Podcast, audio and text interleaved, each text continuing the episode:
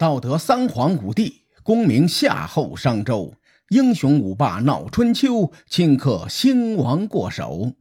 青史几行名姓，北邙无数荒丘。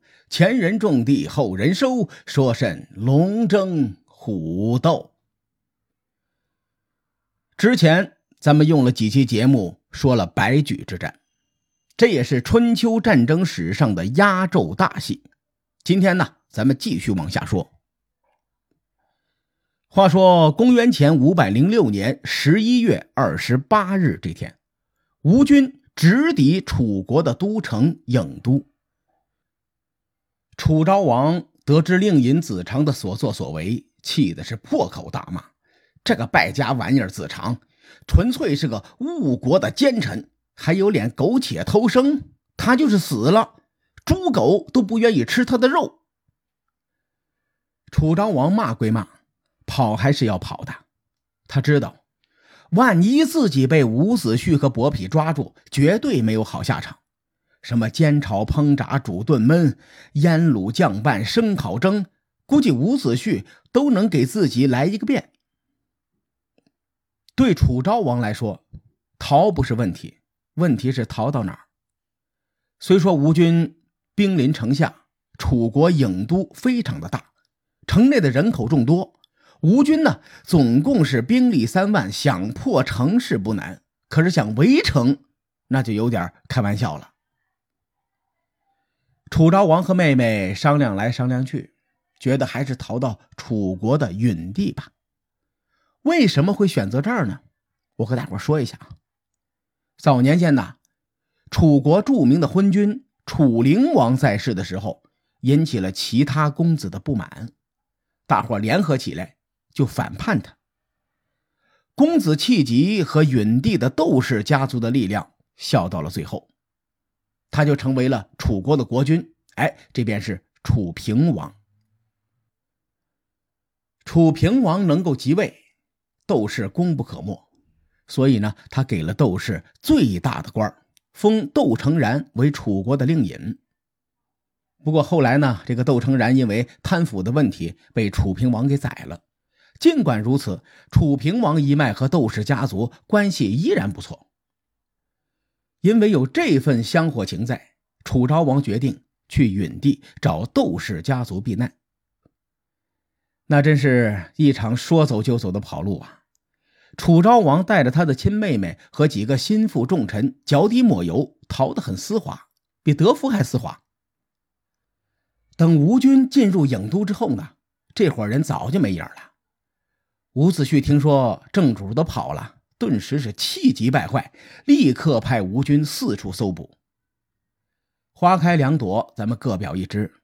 楚昭王乘船从睢河逃到长江，再从长江逃到云梦泽。由于这个地质气候的变化，如今的云梦泽已经不复存在了。但当时云梦泽应该是我国第一大湖泊。由于云梦泽太大了，一时半会儿过不去，外加数日来楚昭王一行人提心吊胆、疲于奔命，实在撑不住了。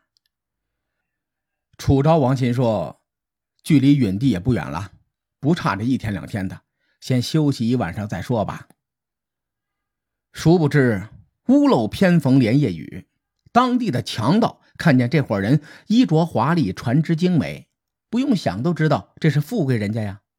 于是就动了打劫的心思。强盗们挥着长戈就砍楚昭王的脑袋。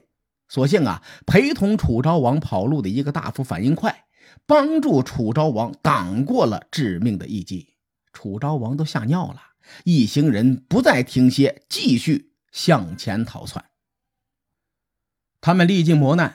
终于来到了允地，窦氏族长兼允地的最高长官窦新非常的高兴，就打算等风声一过呀，就护送楚昭王回国。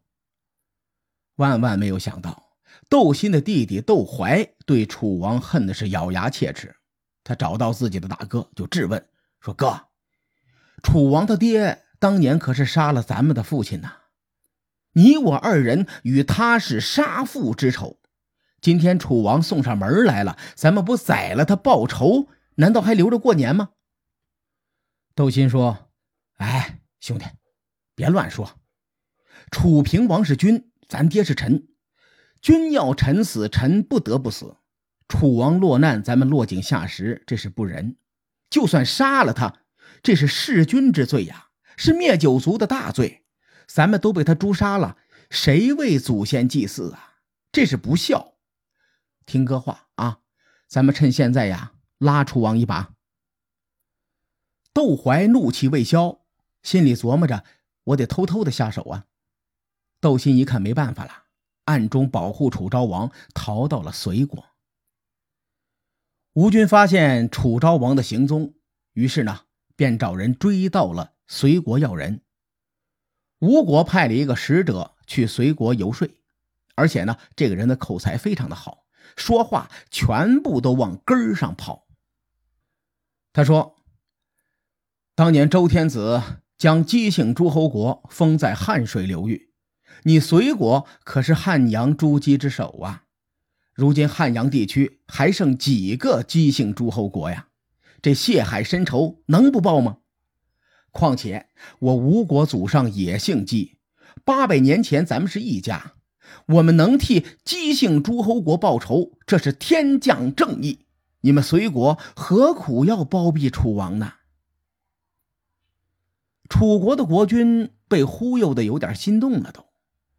然而这两百年来，隋国早就被楚国打服了，他们已经不是独立的诸侯国。在这种情况下，隋国的国君左右为难，没得办法啊，就只能把这件事啊拿去占卜。很快，占卜结果出来了，卦象显示不能把楚王交出去。隋国的国君有了天意做靠山，腰杆也硬起来了。他委婉地拒绝吴国，说：“你看，我们隋国不比当年了，国土狭小偏僻，又紧挨着楚国。楚国确实护佑了隋国的安全，因此呢，隋楚两国的盟约至今未改。假如我隋国因为楚国有难就落井下石，我们这种人品。”凭什么投靠吴国呢？吴国也不会信任我们呀。咱们退一步说，如果吴王能够平定楚国，到时候吴王说句话，楚王自然就是您的了。吴军一听隋国这个态度很强硬啊，得了，撤吧，我们再想别的办法。随后，《吴越春秋》的记载和《左传》的记载有了分歧。《吴越春秋》说，楚昭王在隋国的时候，楚大夫子期却偷偷的与吴军勾结，打算将楚昭王卖个好价格。楚昭王提前听到了风声，逃过了一命。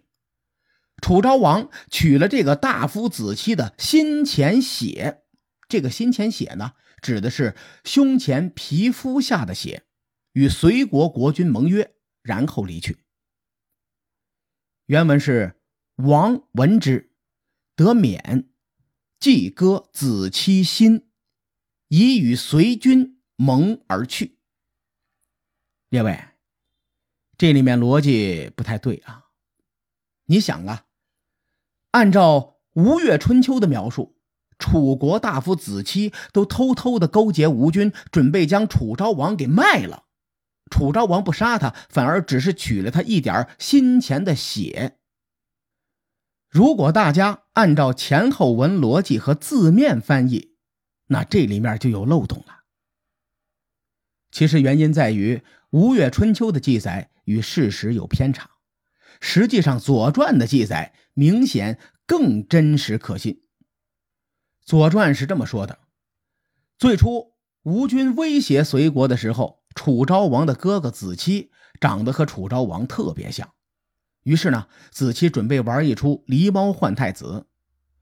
他派了一个叫卢金的家臣去和隋国的国君沟通，双方约定，如果吴军逼得再狠了，他们就用楚大夫子期代替楚昭王。说白了呀，就是楚昭王的哥哥子期让自己替楚昭王挡这一劫。没想到隋国还挺争气的，他们正面扛下了吴国的逼迫。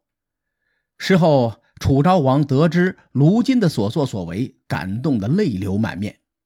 所以呢，他特赐卢金以王臣的身份去会见隋国国君，而且呢，和对方订立了盟约。家臣身份到王臣身份的改变，就大概等同于地方发改委变成了国家发改委主任一样。对卢金来说，这是一件好事。不料卢金推辞了，他说：“我原本呐是您哥哥子期的家臣。”不敢趁楚王困窘之际谋求自己的利益，您呐，还是派别人订立盟约去吧。楚昭王都恨不得指着卢金的鼻子夸他仁义，自然也答应了他的请求。最终，楚昭王割取了子期的心前血，来同隋国国君订盟。《左传》的原文是：“王割子期之心。”以与随人盟。这个割心呐，实际上就是一种形式，就是用刀割开胸前的皮肤，取那么一点点的血，表示上位者接受了下位者献上的忠心。哎，就这么个意思。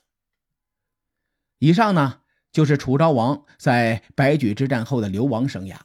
至于攻破郢都的吴国三叉戟，又有哪些所作所为呢？咱们下回。分解。书海沉沉浮浮，千秋功过留与后人说。我是西域说书人介子先生。下期节目咱们继续聊春秋风雨。更多精彩内容，请搜索关注微信公众号“伯乐灯”，与更多听友交流互动。伯乐灯还将定期为粉丝发放福利。愿我们的存在让您对明天更有期许。咱们后会。有气。